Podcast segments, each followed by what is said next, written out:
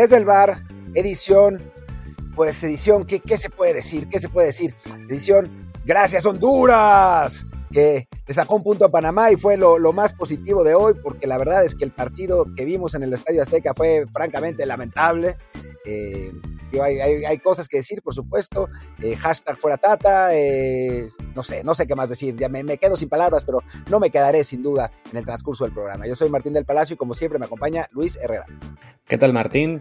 Desde el bar edición México 0, Estados Unidos 0, por si alguno de ustedes no supo cómo fue el partido. Y también edición After Dark, en este caso para mí, a las 5.31 de la mañana estamos arrancando a grabar. De nuevo, si me oyen bajito es porque no quiero despertar a toda eh, la, a toda la familia que está aquí a mi alrededor. Así que, pues nada, igual les recuerdo como siempre que estamos en Apple Podcasts, Spotify y muchísimas apps de podcast más. Por favor, suscríbanse en la que más les guste y también en la segunda que más les guste para que así si algún día falla una, pues de todos modos llega la otra.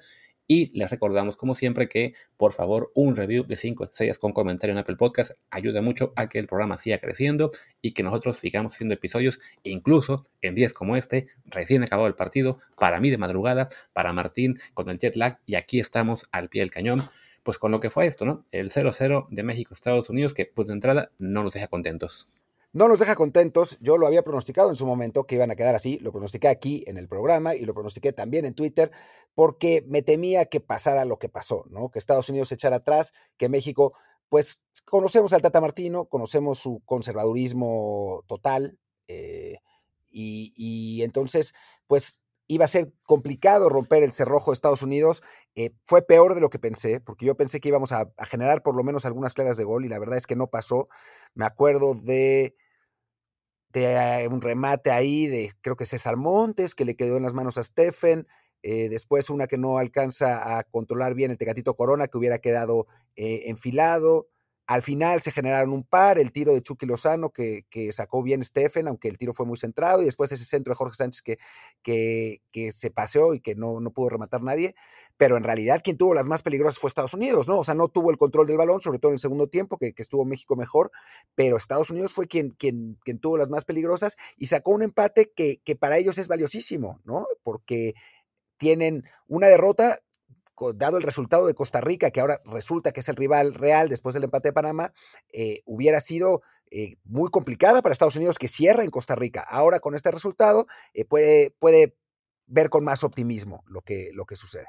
Sí, a fin de cuentas, en cuanto al resultado, hay que decirlo, bueno, para México no es tan malo, se mantiene en tercer lugar, pero bueno, le, viene ahora el partido más, bueno, en teoría, dos de los partidos más sencillos del calendario, que es la visita a El Salvador y, la, y recibir luego Honduras, entonces no debería ser demasiado complicado para México cerrar con victoria en ambos o por lo menos en uno de los dos y así ya amarrar su boleto, aunque sí, en este momento se apretó un poco todo con, con Costa Rica a tres puntos de Estados Unidos y México y Panamá a cuatro, aún matemáticamente con posibilidades de alcanzar a ambos, aunque pues bueno, el hecho de que sea un juego Estados Unidos-Panamá en Estados Unidos, en Florida, el próximo domingo, pues eh, digamos que ya está cargando mucha tendencia hacia el lado pues norteamericano y de los ticos, ¿no? O sea, creo que Panamá fue el más perjudicado de la, del día de hoy por empatar únicamente ante Honduras, mientras que Costa Rica le saca la victoria a Canadá y con eso ya se mete por lo menos en la zona de repesca y que es donde en este momento pues sería digamos el favorito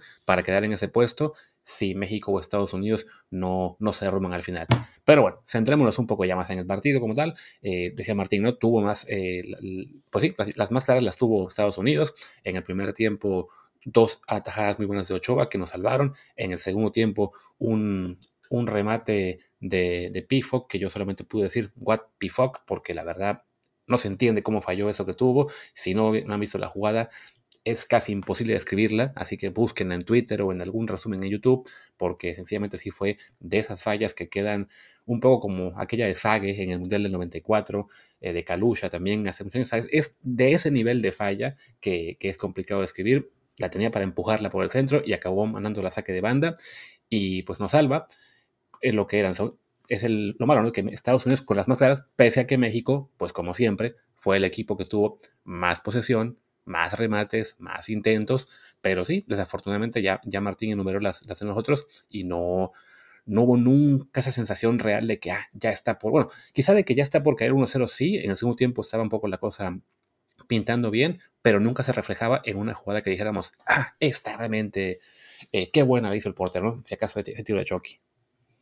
Sí, ese tiro de, de, que la verdad es que sí saca bien Stephen. Em, pero sí, francamente, es México con, con muchos problemas para generar peligro de gol. Y también, digo, creo que podemos analizar el partido. Y digo, creo que lo podemos hacer y podemos describir las jugadas de gol y lo que quieran, pero si partimos de, de la base que pues el 100% de la gente que nos escucha va a haber visto el partido, o sea, me parece muy raro que alguien no lo haya visto, creo que nos tenemos que centrar más en, digamos, el, las conclusiones, ¿no? De lo, que, de lo que nos tocó ver. Y creo que la primera conclusión, y, me parece que estamos de acuerdo, y Luis lo dijo desde antes que yo, en su momento, yo me tardé un rato más porque le tenía paciencia, pero creo que esta, este partido deja claro que este proceso se agotó. ¿no? O sea, ya, lo ya había otros partidos, pero me parece que, que lo de Tata Martino ya no puede ser, ¿no? O sea, puso esta vez, sí, a los jugadores que la gente quería, y el equipo siguió igual de chato, igual de, de, de, espeso, con, con, tanto trabajo para generar opciones de gol, con nervios en defensa, así salieron Jorge Sánchez y, Arteaga, después mejoraron los dos, sobre todo Jorge Sánchez que tuvo un buen segundo tiempo, eh, sin eh, profundidad en medio campo, sin verticalidad, eh, lo, que, lo que hemos dicho desde hace digo, desde hace años, literalmente años, ¿no? Y después, dadas las circunstancias, dado que físicamente México era mucho mejor que Estados Unidos ya en el segundo tiempo, dado que la pelota estaba del otro lado, el hecho de hacer dos cambios hasta el minuto 78 es imperdonable. Y lo peor es que después de los dos cambios, México genera las dos buenas, ¿no? Entonces, piensas, si, si hubiera hecho el cambio, los cambios al 65, si hubiera metido a Alexis Vega por un corona que no anduvo bien, si hubiera metido a Eric Gutiérrez, que es un, mediocampista más vertical dentro de todo, más, más, no más ofensivo, pero más vertical que, que Rodríguez, si hubiera metido a Laines a, a, intentar, ¿no? ¿no? No es que Laines sea una maravilla como está jugando ahora, pero es alguien que va para adelante, ¿no? Si hubiera hecho eso, pues piensas, quizás la cosa hubiera sido distinta, quizás ganamos 1-0, ¿no? Y pues no lo hizo y, el, resultado es el que es y la verdad es que ya estuvo bien, ¿no? Ya estuvo bien, ya no, no hay defensa posible para ese entrenador. Sí, y es que es el hecho, ¿no? De que es, un técnico que es, Martín es tan conservador y ya es más bien, está tan aterrado de intentar algo, está tan aferrado a solamente lo que le pueda funcionar. Yo mencionaba hace un en Twitter, ¿no? ¿Cómo es posible que un técnico que hace listas de 29 jugadores, a la hora que tenemos un partido como este, un partido clave, el partido más duro en casa, solo confía en 13 jugadores, ¿no? Y realmente pues confió en 11 y al final hizo los dos cambios, digamos, los más obvios por, por, ser los jugadores que estaban jugando peor, ¿no? O sea, porque Tecatito tuvo un día muy impreciso y también, la verdad es que sin mucha intervención, eh, porque bueno, también a Chucky le fue mal, pero por Chucky estuvo siempre ahí buscándola, eh, tuvo mucha participación. Tecatito más bien un poco perdido y la que tuvo se le fue el control en el primer tiempo. Y Charlie, que yo francamente no lo vi en todo el juego, entonces era más o menos como que el cambio obvio. Pero sí, fue solo eso, ¿no? De que, bueno, saco estos dos que no lo han hecho bien eh, y que pues los que entren no lo harán peor. Pero solo eso, ¿no? Dos hombre por hombre, más allá de que sí, Eric sea un poquito distinto a, a Charlie. Y, y, nada más, ¿no? Y muy al final, y sin buscar una variante, sin buscar quizá, bueno, hagamos otra cosa, ¿qué puedo hacer para aprovechar que ahora Estados Unidos eh, se, se, metió más en defensa? Pues no sé, ¿qué tal si a lo mejor pues saco a Jorge Sánchez, meto a Julián Araujo, que ahora sí ya va a tener mucho más este recor eh, eh, recorrido sin, el temor a que le vayan a, a, pescar mal en defensa, no sé, alguna cosa más, ¿no? A de meter a Diego Laines también, no sé si por Héctor Herrera, buscar alguna cosa, ¿no? Sacar a Edson Álvarez, que de lo que tuvimos en el partido fue, creo yo, digamos que respecto a su potencial, de lo más flojito, un poco amarrado por esa amarilla que tuvo en el primer tiempo. De hecho, en SofaScore lo ponen como el peor de México en cuanto a puntuación, aunque creo que no fue el peor, pero bueno, es intentar algo distinto, ¿no? No simplemente, bueno, mantengo mi parado, mantengo mi equipo y ya, ¿no? Y sí, desafortunadamente, pues nos quedamos con un 0-0 que al final el resultado sirve para que México siga en camino al Mundial, vamos a ir al Mundial, pero no se ve que tengamos una posibilidad real de lograr algo más, ¿no? Incluso en otras eras, con, no sé, con el Vasco, con La Puente, con Osorio, con quien ustedes quieran, en los peores momentos del equipo, parecía haber al menos un trabajo, ¿no? Que como que era un, proyecto en proceso, ¿no? Era, un trabajo a medias que veríamos al final lo que, lo que sería el resultado en, el Mundial, ¿no? En términos de funcionamiento. Aquí no. Aquí el equipo que estamos viendo es el que hay, es el que vamos a ver en el Mundial y es el que nos va a dejar fuera seguramente en el tercer partido, con suerte en el cuarto, pero ya dependerá mucho del sorteo eso. Sí, dependerá del sorteo. Eh, creo que digo, muchas veces, muchas veces en general, las eliminatorias no, no predicen lo que va a ser el resultado en el Mundial, ¿no? O sea, hemos tenido eliminatorias malicísimas y de pronto se ha rescatado y hemos tenido buenos mundiales y hemos tenido eliminatorias muy buenas, ¿no? Como la de, la de Ricardo Lavolpe y el Mundial, pues fue bastante medianito, ¿no? Em, lo que creo que predice lo que va a pasar en el Mundial es cómo juega este equipo, ¿no? Con esa cobardía, con ese miedo, con ese conservadurismo, con esa falta de, de, atrevimiento desde, desde el banquillo que para mí se refleja en los jugadores, ¿no? O sea, no ves a, jugadores seguros de sí mismos, no, no, no ves a los, a los, jugadores como, como salen en, en, sus clubes en general, ¿no? O sea, justo ahora los de adelante llegaban bien, ¿no? O sea, quizás Raúl no tanto, pero tanto Tecate como Chucky llegaban pues relativamente bien. Eh, Héctor Herrera, sin duda. Eh, Héctor Herrera, el de hoy, no es nada que ver con Héctor Herrera, el del Atlético de Madrid, sin esa intensidad, sin, esa, eh, sin ese, ese recorrido. O sea, fue el que lo intentó más el medio campo de México, pero igual le, le, le, faltó mucho. Charlie Rodríguez, cero. Cagado. Sin, o sea, desapareció todo el partido, no lo vimos y lo mantuvo, ¿no? hasta el 80 que metió a Eric Gutiérrez, ¿no? los laterales, al principio cagados, después eh, yendo más, mejor Jorge Sánchez. Eh, de la central, creo que Johan arrancó también nerviosón, equivocando algunos pases, después mejor. Eh, César Montes para mí el mejor de la defensa de México. Lo único que le puedo dar al Tata Martino de hoy es que no nos ganaron una por arriba, por lo menos, ¿no? Porque solo faltaba que nos, que nos metieran un gol a balón parado como siempre. No nos ganaron una por arriba. Pero fuera de eso, es un equipo que no transmite ningún tipo de emoción, ¿no? O sea, yo quiero, lo puse ahora en Twitter, mejor morir de cara al sol que, que vivir de rodillas. O sea, muramos de algo, hagamos algo, busquemos, que, sea un equipo que, chinga, con el cuchillo entre los dientes, morir o matar, tres a tres, lo que sea. Esto, puta, es, es, es realmente, ¿a qué vamos al Mundial? No por los resultados, sino a qué vamos al Mundial si vamos a jugar así. Ese es, eso es lo que yo digo. Mi, único, mi única razón, digamos, para el optimismo sería que todo esto que estamos haciendo del Tata es porque él ya se está viendo en el Mundial que será un, pues obviamente un torneo muy distinto en cuanto a la calidad de los rivales y en el que México no va a ser el equipo obligado. O sea, México en, CONCACAF es siempre el equipo obligado a atacar, es un equipo que tiene que, abrir, eh, que, abrirse, dejar espacios y así es como le han aprovechado Estados Unidos y otros para pelear, ¿no? En el Mundial, si nos toca un grupo, no sé, con, vamos a decir, una Francia, una Bélgica o una Dinamarca, eh, una Macedonia del Norte, quizá lo que sea, México va a estar mucho más este, en posición de ser el equipo cauto, el equipo defensivo, el que juegue buscar los espacios. Quizá todo eso es el gran plan del Tata, no lo sé. él, quiere jugar al estilo que hizo con Paraguay hace muchos años y que le funcionó y, es lo que está visualizando. Y puede ser, a lo mejor ese, es lo que busca y en el Mundial vemos que este estilo timorato funciona ante rivales que tienen más calidad ofensiva y que nos van a atacar más, ¿no? Pero la verdad es que sí, uno dice, bueno, ¿por qué no mientras tanto buscar en, en, en, en algo más, ¿no? Y sobre todo eso, ¿no? Ese, ese miedo a, a buscar algo distinto en cada partido, ¿no? Simplemente es, en este partido vamos a jugar con esta forma, con esos 11 jugadores, y mientras no haya una, un desastre como cuando Jamaica nos estaba ganando o cuando como estábamos esperados por meter el gol contra Costa Rica o Panamá, no le mueve nada. Hoy dijo, bueno, el 0-0 me sirve para seguir tercero y, y, calificar el próximo domingo ante Salvador, pues no le muevo nada. Y vaya, aunque pragmáticamente uno puede pensar, pues no es del todo malo el 0-0, sabiendo cómo está la cosa, sabiendo que tiene la presión del público encima, sabiendo que México quiere más de su selección, sí es realmente muy decepcionante lo que vimos esta noche, como ha sido decepcionante lo que hemos visto en prácticamente toda la era del Tata a partir de esa victoria en Copa 2019. O sea, ese fue el último punto bueno. Después de eso vino la pandemia y ya que regresó México a jugar eh, amistosos Nations Club y Copa Oro, se vino todo para abajo y en eliminatorias afortunadamente pues no ha sido mucho mejor la cosa.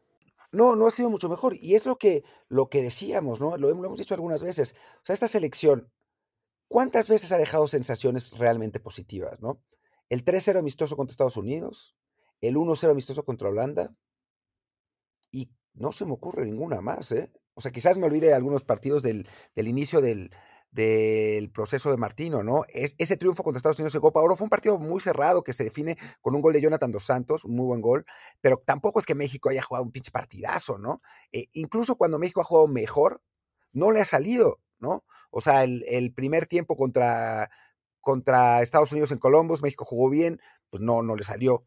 Em, después, el, pues este, este segundo tiempo, que en principio se jugó mejor, no, tampoco le salió. O sea, es, esta selección no ha dado un partido redondo, no ha dado un partido que emociona a la afición desde hace tres años, dos años, ¿no? Contra Holanda. Digo, también que la pandemia no se jugó mucho, ¿no? Pero, pero, y me parece que no hay excusa, ¿no? O sea, cuando un equipo juega consistentemente peor al final que al inicio, es que algo está mal, ¿no? Y es que, es que no, se tiene que modificar. ¿Y por qué se tiene que modificar? Yo creo que no solamente por una cuestión táctica, que sí, sino por una cuestión anímica. Me parece que estos jugadores ya en, en cómo están, en cómo está la situación, cómo está el vestidor, cómo está la cosa, están entre cagados y aburguesados con este equipo, ¿no? Eh, necesita, yo creo que se necesita una inyección anímica y eso, eso se puede hacer con otro técnico. Eh, y, pues, ese otro técnico pues tiene que ser un técnico ofensivo, un técnico que, que, arriesgue, un técnico que busque, ¿no? Digo, yo tengo mi candidato absoluto y se llama Marcelo Bielsa, pero, pero hasta el Piojo Herrera, o sea, alguien que, que le dé una sacudida a este equipo, porque lo que estamos viendo ahora, eh, aunque vayamos al Mundial, es de hueva. O sea, para ir a ver a México tirado atrás contra Francia, contra Bélgica y fallando las tres opciones que tienen, pues ¿para qué? Francamente, ¿para qué ir? No por los resultados, insisto, ¿no? Porque el Tata Martino es experto en avanzar empatando, pero yo no, no me siento orgulloso de una selección que juega así. Y desafortunadamente, pues ya se ve muy complicado que un relevo. A fin de cuentas, eh, la parte más dura de la eliminatoria quedó atrás. O sea, ese punto en el que se había perdido contra Estados Unidos y Canadá en una fecha de octubre, no, de noviembre, eh, que, era donde había hay mucha tensión, pues bueno, bueno, luego llegan los juegos ante Jamaica, Costa Rica y Panamá, que arregla un poco el panorama y ahora México, más allá de que hoy empatara, pues les digo, no, el calendario tal como está nos da una muy buena posibilidad de avanzar porque pues lo más lógico es que se le gane a El Salvador y Honduras, que como, como máximo se, se empate unos partidos y con eso, bueno, quedamos con, con serían cuatro puntos, con 26 vamos a avanzar al Mundial, ¿no? O sea, ya con 26 no nos alcanza ni Costa Rica ni Panamá y además pues ya les tocaría pelearse por la repesca, ¿no? Pero sí, desafortunadamente pues sería una calificación francamente bastante eh, gris que, sí, como dice Martín, ¿no? No, anima a nadie, no entusiasma, no parece que vaya a cambiar la cosa. Efectivamente, en el Mundial, ir a jugar a, a, lo Paraguay y pasar empatando tres partidos en la base de grupos y buscar los penales contra Holanda o alguno de esos en la, en los octavos, pues no, no, no es algo que interese en México, ¿no? Somos un, país que con todo y las limitaciones que tenemos a selección, siempre hemos querido pensar que tenemos una selección que propone, que, que busca la victoria, no solamente ante equipos de Comacá, sino también equipos más fuertes, y la verdad es que pues, lo que estamos viendo ahora no, no presagia nada bueno. Eh, ¿Te parece si ya para ir, bueno, no para ir cerrando, pero pues hacemos un análisis hombre por hombre del equipo? Eh, sí, hagámoslo, hagamos, hagamos ese, análisis. Eh, creo que, digo, hagamos, vamos a hacer este episodio corto porque el siguiente episodio de la selección va a ser con Ramón Raya y entonces seguramente lo vamos a tener que dividir en tres. Así que, que bueno, también para que Luis pueda dormir. Eh, pero sí, vamos, vamos hombre por hombre. Si quieres, pues arranquemos con Memo Ochoa, que pues es de, esos partidos en los que normalmente cuando un jugador no aparece, se dice no hay nada más que decir, ¿no? Creo que en el caso de Memo Ochoa no hay nada más que decir porque ya todo lo hemos dicho antes con Memo Ochoa en la selección, ¿no? Sí, yo puse en Twitter al medio tiempo, o sea, lo mejor del, del primer tiempo para México fue de que Memo Ochoa ya estaba en modo Copa del Mundo. Podemos decir que eh, tuvo, ha tenido un año malo con el América, que venía de una mala fecha FIFA ya en octubre, creo que fue, eh, o noviembre, cualquiera de las dos, que sí ha tenido momentos, digamos, de pues, incertidumbre, pero el, día de hoy apareció el memo que estamos acostumbrados a ver en selección en momentos importantes. Le detiene eh, dos muy importantes a Estados Unidos y creo que pues, se merece mínimo un, un 9 de calificación. Sí, 9, ¿no? Hace tres muy buenas atajadas, o sea, realmente muy buenas atajadas. Además, digo, dentro de, todo el, miedo que normalmente se tiene a Memo Ochoa cuando, cuando vienen balones parados en contra, ahora no, digo, dentro de ese, buen trabajo defensivo que, tuvo México en el balón parado, pues Memo también contribuyó. Creo que un partido que si no es 10 es porque el 10 ya nos lo dio contra, contra Brasil en el Mundial, ¿no? O sea, es, ese tipo de actuaciones sí son para 10, pero lo que hizo hoy es perfectamente para 9. De acuerdo.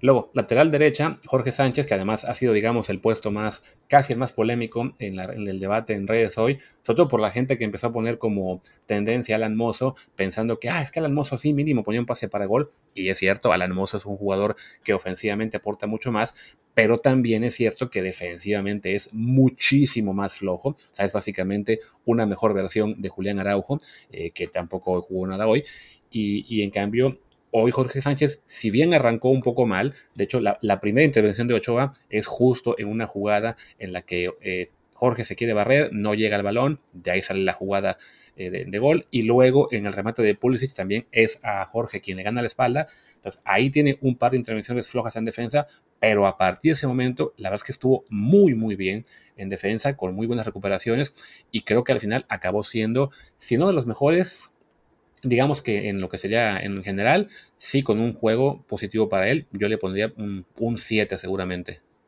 Sí, yo también. El primer tiempo nervioso, eh, que, creo que creo que ese era, ese fue realmente el problema y es lo que, lo que comentaba Luis.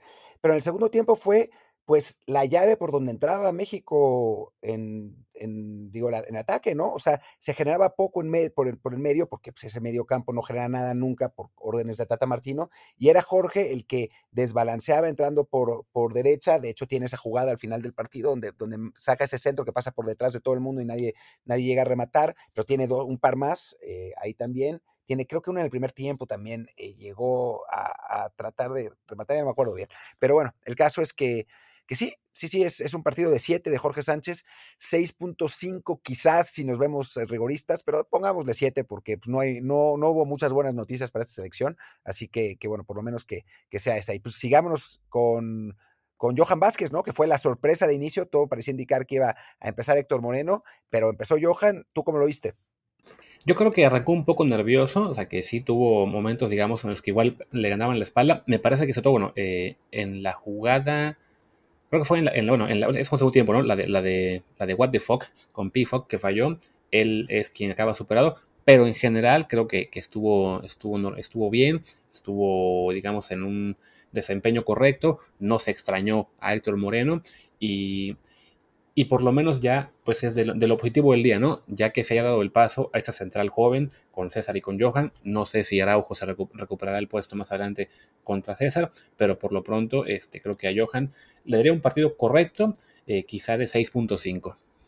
Yo también, o sea, creo que, que, bien por arriba, bien se fue, se fue asentando en la medida que va, que fueron pasando los minutos.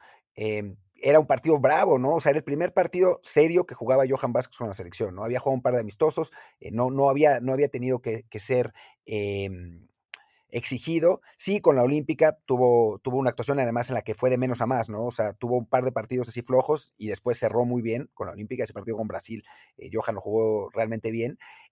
Pero, pero era un partido bravo para él porque era el primero, ¿no? Y porque además no tenía un compañero de experiencia, ¿no? O sea, no es lo mismo que, empiece Johan y Araujo y Araujo, pues que sea, que, que, que es un, eh, pues, eh, está curtido en mil batallas, le puedes decir, a ver, no, aquí te paras. Tenía a César Montes, que es un buen central y que fue el mejor, quizá, jugador mexicano del partido de campo, pero, pero no es lo mismo, ¿no? Y creo que, que estuvo bien, en un, en, un, en un, partido bravo y que, bueno, pues eso, eso nos puede dar confianza para lo que sigue en cuanto a Johan Vázquez, ¿no?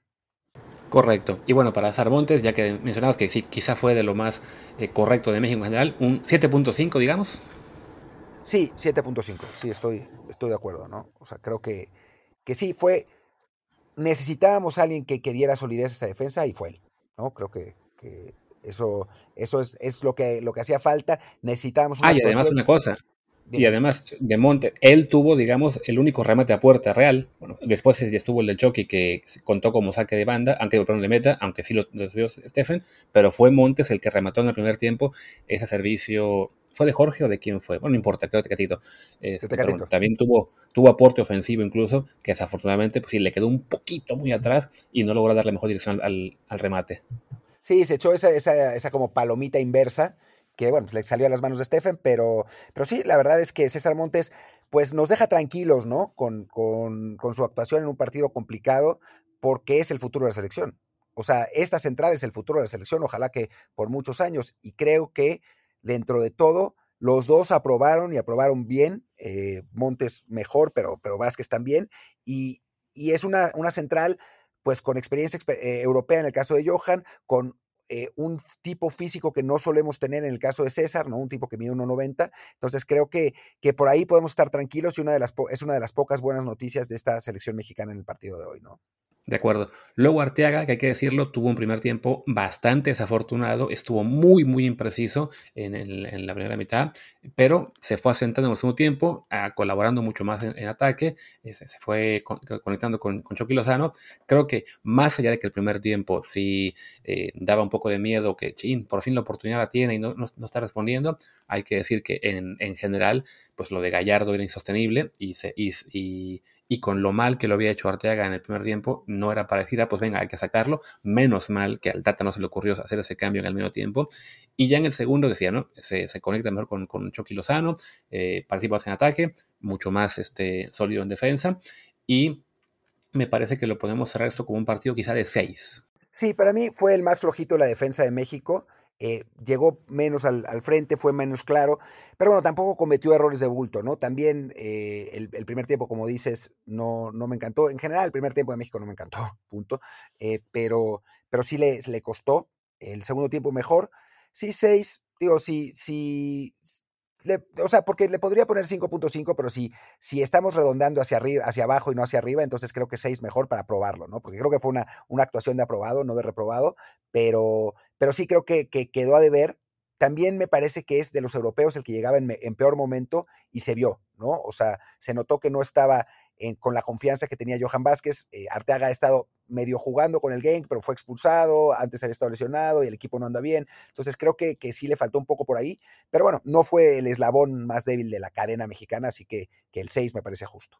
Y quien fue un eslabón débil, eh, increíblemente, yo creo yo, fue Edson Álvarez, que esa amonestación que recibió muy temprano en el partido, creo que le, pues como que le, enganchó un poco, le, limitó y no vimos su mejor actuación el día de hoy. Incluso en SofaScore lo ponen como el peor de los mexicanos en, general en puntaje, aunque bueno, esta, esta página no siempre es la más precisa, pero sí, bueno, creo que fue un desempeño este, un poco flojo y un jugador a quien yo pensaba, bueno, a lo mejor pudo haber acabado sustituido en el, en el, segundo tiempo, darle ahí chance a otro, pero bueno, el caso de Edson, sabemos que así como Arteaga venía un poco mal, Edson viene muy bien, mal partido lo puede tener cualquiera, en particular cuando te amonestan muy temprano y de con él no hay de qué preocuparse, pero en este partido en particular yo sí le pondría un 5. Y preocupa que, digo, y es una, una constante con los jugadores que vamos a mencionar de ahora hacia adelante, que es que el rendimiento que tiene en el club no tiene nada que ver con el que tiene la selección. Y creo que también tiene que ser, tiene que, ver con, una parte táctica, ¿no? O sea, Edson es un tipo que desprende con, con el Ajax, ¿no? Que llega, eh, que pisa área, que, que, apoya en la, en la generación de, juego. O sea, obviamente no es su principal característica y el Ajax juega otra, otra formación, pero, pero es un jugador que tiene la, la capacidad de ir, ¿no? Y como el Tata no arriesga nada, entonces con México está ahí, ¿no? Patrullando esa zona. Y ahí se limita, ¿no? O sea, si es un tipo que recupera, si es un tipo que, que, que, distribuye, ¿no? Pero, pero no tiene ese, ese recorrido y esa, esa influencia en el juego que podría tener con, que, que, puede tener, que ha mostrado tener con el Ajax, ¿no? Y que Edson Álvarez, que es, si no tu mejor jugador, casi tu mejor jugador, sea tu peor jugador en un partido así, pues para mí habla mal de Edson, pero habla mal también del, del sistema de Tata Martino que no le permite eh, lucir en el nivel que puede lucir, ¿no? Y coincido con el 5. Sí, también hay que decir, hay que, digamos, un poco en defensa de, Edson, que bueno, la media cancha de Estados Unidos en particular, sí, digamos, es un, medio campo bastante fuerte, con Tyler Adams, con Julius Musa y con Kelly Acosta, que tuvieron en general, creo yo, sobre todo Musa y Acosta, un buen partido. Entonces, bueno, ahí también, digamos que el duelo en media cancha lo estaba ganando Estados Unidos y creo, bueno, influyó el, el tema de la amarilla, ¿no? Segundo mexicano en, media cancha, bueno, eh, Héctor Herrera, lo vi un poquito mejor en la segunda mitad. Sobre todo creo que lo mejor de Héctor son estos, estos, estos eh, que él hace, digamos, pues cómo describirlos, pues como arcoíris, ¿no? De que de repente manda ese servicio muy, muy alto que deja en, posición de ventaja al, al, atacante mexicano que llega de atrás, que desafortunadamente le faltó un poquito de presión en un par eh, para dejar ya completamente solo al mexicano, pero bueno, fuera de eso, la verdad es que sí, no, no tuvo tampoco una actuación como la que le hemos visto en, con, el Atlético de Madrid, también hay que decir que de repente la gente abusa con el, ah, pero es que viene con hueva. A ver, ¿qué están esperando? Que venga el Héctor Herrera a correr por todo el campo y a estar este, tomando el balón en la, en la media luna mexicana y llevársela a él solo regateando a 10 tones. No, pues a ver, lo, de Herrera es más bien un poco, en ese momento ya más bien una cuestión de, de talento, de poner el pase preciso y en este caso tuvo por lo menos un par en las que sí estuvo muy, muy cerca, pero desafortunadamente pues nunca llegó a buen puerto eh, los intentos y creo que en calificación del partido estoy entre darle el 5.5 o el 6. Sí, yo creo que, bueno, ese pase que, este, de esos pases que dices que también se, se ligan con la que yo me acordaba de Jorge Sánchez, ¿no? Fue un, ya me acordé, fue un pase de Herrera largo, largo, que Sánchez llegó, llegó, llegó, llegó y al final no, no alcanzó, que parecía, ¿no? Que, porque ya, ya Stephen estaba como medio entregado. Em, y sí, creo que a mí sí me parece que hay una diferencia de intensidad. No, yo no, no digo que, está, eh, que llegó con hueva, pero sí me parece que por cómo juega Simeone, por cómo los exprime Simeone, por el sistema que tiene Simeone, Héctor Herrera es mucho más intenso con el Atlético, ¿no? Aquí, no quiero echar la culpa de todo al Tata Martino y creo que los jugadores también tienen que ver, ¿no? Pero, pero cuando tienes un técnico que transmite tan poco, o sea, a Simeone sabes que si no sudas los 95 minutos desde el segundo uno hasta el último, te va a sentar, porque además así es, ¿no? Y te sienta Simeone y no te vuelve a poner. O sea, te deja 11 partidos hasta que el otro lo decepciona, ¿no? Aquí con el Tata Martino no parece haber esa urgencia, ¿no? No parece haber esa sensación de, de, tenemos que matarnos. Es como, digo, yo no sé si es el ambiente en el vestidor de la selección, no sé si es que el técnico no transmite, no sé, no sé, no sé, pero, pero la verdad es que sí es, es decepcionante lo que, lo que hemos visto de Herrera a, nivel de intensidad, a pesar de que la calidad la tiene, ¿no? Y no, yo insisto, no creo que, que esté huevoneando, ni mucho menos. Creo que por las características de lo que muestra México, no es lo intenso que es. O sea, yo, es, una de las razones por las que quisiera tener al, Piojo Herrera o a, o, a, Marcelo Bielsa, ¿no? Porque sé que ese tipo de jugadores, esos jugadores como, como Herrera, como, como, como iba a decir guardado, pero no guardado, no, no es el caso, pero como Edson, como el propio Tecatito, como Chucky, eh, estarían mucho más obligados a correr y estarían mucho más eh, inspirados a, a, ser más intensos, ¿no? En el caso de Herrera me parece que es responsable y también víctima de lo que está en el banquillo. Yo le pondría 5.5 porque creo que puede dar más y no lo dio. De acuerdo. Y bueno, acabamos en la media cancha con Charlie Rodríguez, que simplemente yo no sé qué nota darle porque no lo vi prácticamente en todo el partido no lo vi hasta que salió por, por, Gutiérrez. No sé cuál era su función, no sé qué estaba intentando, no sé eh, quién lo tenía amarrado. Simplemente no le recuerdo una sola intervención a Charlie y por lo tanto pues tendría que darle la nota más baja que se me ocurre en este caso. Quizá un 2, porque bueno, algo habrá hecho bien, pero sí un 4. En un momento en la transmisión estaba Bermúdez narrando y dice, a ver si ahora Charlie eh, aparece más. Y toma, equivocó un pase. Ahí fue donde yo me acordé que, que, estaba Charlie Rodríguez jugando. Sí, la verdad, qué cosa lo de Charlie, ¿no? O sea, ese jugador que había estado también pisando área, llegando, eh, siendo protagonista en Cruz Azul, desapareció y volvió Guardado Junior, ¿no? El, el jugador que, que solo manda pases laterales, que, no, que no es ofensivo, que no es, que no es eh, eh, vertical, con la diferencia que Guardado te da muchísima mejor circulación de balón, muchísimo más carácter, muchísima más recuperación. O sea, Charlie fue como la versión, no sé, eh, la versión descafeinada, light y con leche de soya del café, ¿no? En lugar de, del expreso. Y, y pues sí, la, así no se puede jugar un partido así. O sea, no se puede, no se puede. Eh, tenía, tenía que haber sido mucho antes, tenía que haber entrado de Gutiérrez, que sin hacer nada del otro mundo, porque no lo hizo, sí, o sea, mostró un poco más de disposición, ¿no? O sea, yo le doy e, ese, ese 4 o 3 a Charles Rodríguez y con la, eh, pues con la solicitud al Tata Martino que en Honduras no lo voy a poner, porque contra un equipo hondureño que va a salir a romperles las piernas a los mexicanos, Charlie se nos va a desaparecer, ¿no? Si ya de por sí se vio cagón hoy, se contra Honduras, puta, no, no, no puedo, no, no sé qué va a pasar. Pues por lo menos te puedo decir que el Tata no lo va a meter en Honduras porque el Tata no viaja a Honduras. Me estoy enterando lo mismo de que no viaja con la selección por un tema de salud. Así que pues va a dejar a su auxiliar, que no me acuerdo cómo se llama, y ya será el encargado de decidir. Ah, bueno, no, según de la decisión la toma el Tata, pero bueno, eh, no, va a estar. Pensé, que, me pensé que iba a decir, pensé que iba a decir, no lo va a meter porque está suspendido. Yo iba a decir, bien, pero no, ahora seguramente el Tata sí lo va a poner, aunque sea a larga distancia. Sí, caray. Pero bueno, el cierto que sí, muy, muy mal Charlie, muy por el año. Y otro que estuvo bastante mal, creo que en una situación similar, aunque sí se vio un poquito más en el campo, es Corona, el Tecatito, que bueno, la que más destacó de él fue esta jugada en la que creo que justo un servicio de carrera que lo deja, a él, ahí sí, el servicio bueno, que lo deja en el área, bien perfilado para, para disparar, y desafortunadamente controla mal Tecatito, se le va el balón, en lo que había sido quizá la más importante de México en el primer tiempo, y fuera de eso las que tuvo muy pocas, ¿no? O sea, no, no participó mucho en ataque, eh, no, no, se combinó tan bien con, con Jorge Sánchez, este, creo yo que no es, no es un caso tan grave como el de Charlie, pero sí entre 4.5 y 5, porque sí fue un, desempeño muy flojo del Tecatito. Contraste también con lo bien que le había estado yendo con el Sevilla. Sí, esa es otra vez, ¿no? O sea, es que es, difícil saber, o sea, ¿por qué juega bien el Sevilla, ¿no? ¿Por qué, digo, tiene la confianza en Lopetegui, juega bien, lo pone en una posición eh, en la que rinde, que es así, es la misma posición que la que juega, con México, porque juega, el Sevilla juega 4-3-3, ¿no? 4-3-3, que no es exactamente igual, pero, pero juega 4-3-3. Y ves al Tecatito haciendo amagues, fintas, entrando, peleándola, luchando, a veces hasta de lateral, sin jugar tan bien, pero bueno, eh, como dispuesto a matarse en la cancha por, por Lopetegui. Y en el caso de, de, Martino, que es un técnico que también le ha dado confianza, porque la verdad es que Tecatito con la selección ha jugado basura. O sea, yo no me acuerdo, hubo un partido. ¿Cuál fue? Costa Rica, no, no fue, yo creo que fue de visitante. Bueno, ya no me acuerdo dónde fue, qué partido en Panamá, que sí jugó bien. Pero fuera de eso, Tegatito jugó basura con la selección. Alexis Vega ha sido mucho mejor.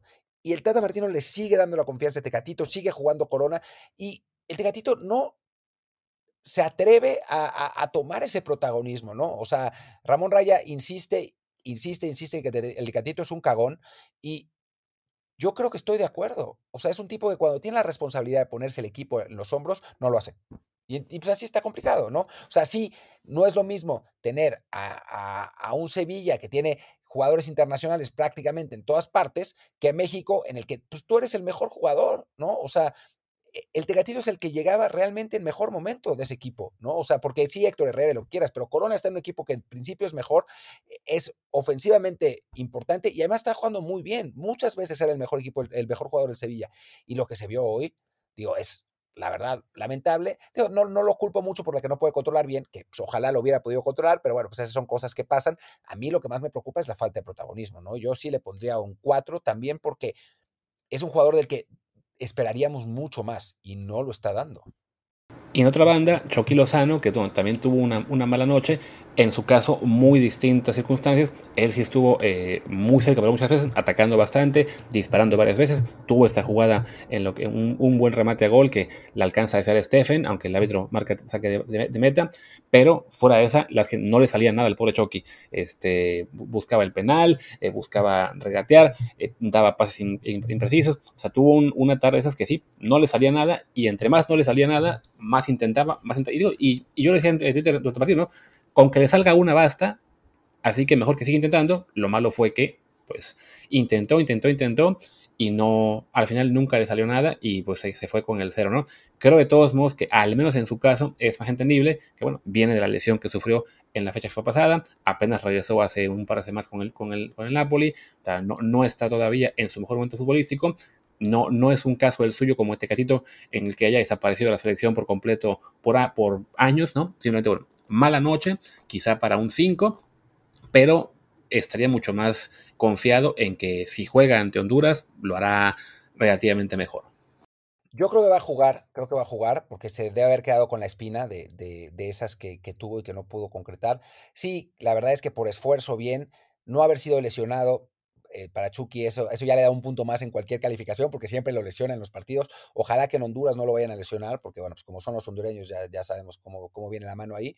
Pero sí, creo que de los tres de arriba fue el mejor, que no es decir mucho porque los tres de arriba no estuvieron muy bien. Pero por lo menos eso, esa disposición, esas ganas de figurar y ese, ese protagonismo lo tuvo más.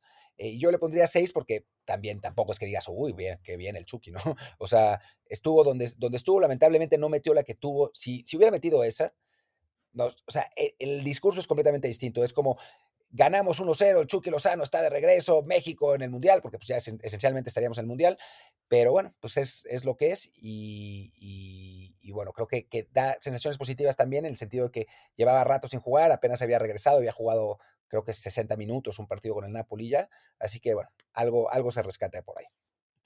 De acuerdo, y para cerrar con el 11, pues Raúl Jiménez, que creo que fue estos partidos en los que se desespera un poco, intenta retrasarse un poco para eh, colaborar en el esfuerzo de creación y acaba estorbando un poco. No fue, creo yo, tampoco una tarde eh, buena de él. Prácticamente no tuvo un solo remate a gol. Eh, la mejor que tuvo, buscó el penal y no le salió. Fue muy obvio que, que se había tirado el clavado. Entonces, pues también flojito, ¿no? Quizá otro para un 4.5 o 5 de calificación. Sí, muy poco. También porque México generó poco, eh, o sea, le, lo asistieron poco de balones. Él jugó muy retrasado. A mí me sorprendió mucho la cantidad de veces que se, que se tiraba atrás para, para participar en la jugada, que todo bien, pero también a veces necesitas que tu 9 esté, esté ahí en el centro del área, ¿no? O sea, creo que, que Raúl, al Tata le gusta que, que, que, Raúl participe en la generación, pero necesitamos también eso, ¿no? O sea, un, un goleador. Y yo no me acuerdo de ninguna que haya tenido. Eh, tal vez la memoria me, me, me, traicione, tal vez al principio tuvo una. Ya la memoria, la edad. La edad, el jet lag, todo. sí, sí.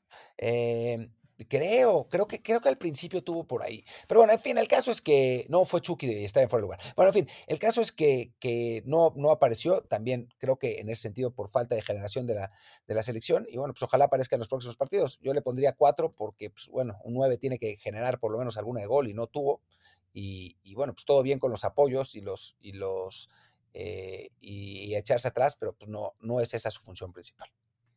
Listo, y bueno, entraron de cambio al 80 Alexis Vega y Eric Gutiérrez. Es muy complicado calificarles con apenas, bueno, 15 minutos contando la, compensación. Francamente, pues no, no es para darles nota. Creo que Alexis, eh, no, eso, eso, se les puede decir, intentó alguna o buscó por aquí por allá, pero fue muy poco tiempo y no tuvieron una influencia eh, realmente importante en el, mar, eh, bueno, en el, en el del juego. Quizá un poco más Alexis que, que Eric, pero tampoco les recuerdo así grandes intervenciones.